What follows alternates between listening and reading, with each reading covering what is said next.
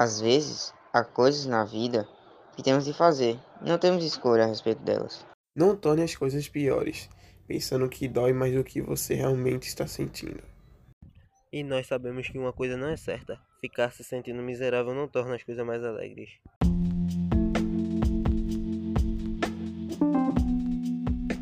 Essas são apenas algumas das diversas frases marcantes do livro O Menino do Pijama Listrado, sobre o qual meus colegas João e Carlos contarão sua história.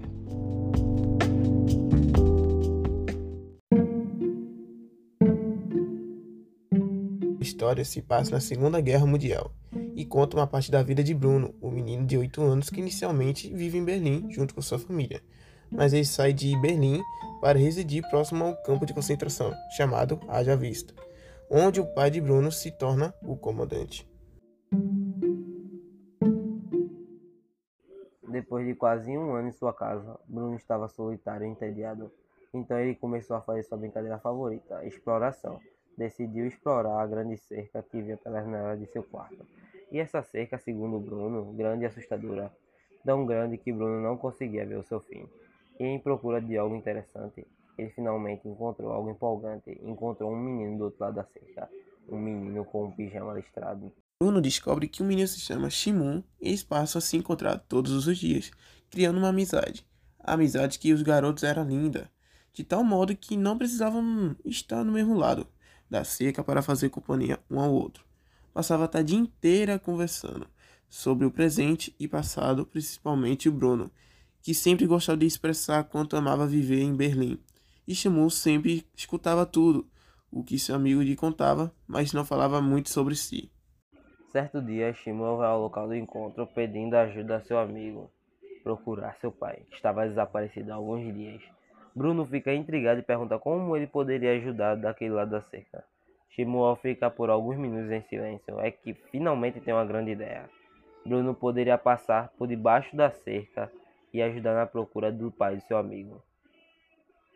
Bruno pensa em não aceitar o convite, mas não quer decepcionar seu triste amigo. Então eles marcam para se encontrarem no mesmo horário, no mesmo local onde Bruno irá passar por debaixo da cerca. No dia seguinte, eles se encontram. Shimon levou um pijama listrado para Bruno, que trocou de roupa naquele local, deixando suas roupas do lado de fora da cerca. Eles começam sua procura ao pai de Shimon, Bruno nunca tinha visto um parecido. Imaginou como seria morar ali. No meio da exploração, os homens cercam um grupo de pessoas. Entre elas estava Shimon e Bruno, onde este deseja voltar logo para casa. Enquanto os homens levam as pessoas para algum lugar e começa uma chuva que fica cada vez mais forte. Bruno e Shimon não sabiam onde estão indo. Na verdade, eles nem conseguiam ver nada. De repente, eles entram em um local onde a porta é fechada rapidamente. Após eles entrarem, eles escutam uma ordem de um soldado para todos retirarem os pijamas listrados. Apesar do medo que sentiam, Bruno e Shimuel se desculpam um com o outro.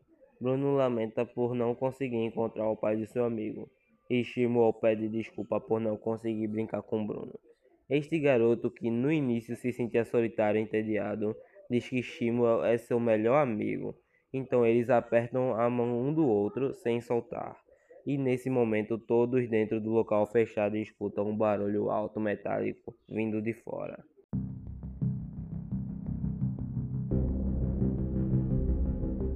Nada mais se soube de Bruno depois disso. Apesar de todas as buscas pelo menino, este parecia ter desaparecido da face da terra. Sua mãe e irmã voltam tristes para Berlim. Seu pai dormia e acordava pensando no garoto, mas não abandonou seu trabalho o ano após o sumiço de Bruno, seu pai formou uma teoria do que poderia ter acontecido, e foi novamente onde as roupas de Bruno foram encontradas. Ele não via nada de incomum naquele local, exceto pelo buraco que viu na parte inferior da seca, do tamanho suficiente para um menino passar. Começou então a refazer os possíveis passos lógicos de Bruno naquele dia. E aos poucos suas pernas vão perdendo a força, até que ele caia no chão. E assim acaba o livro junto com a história de Bruno.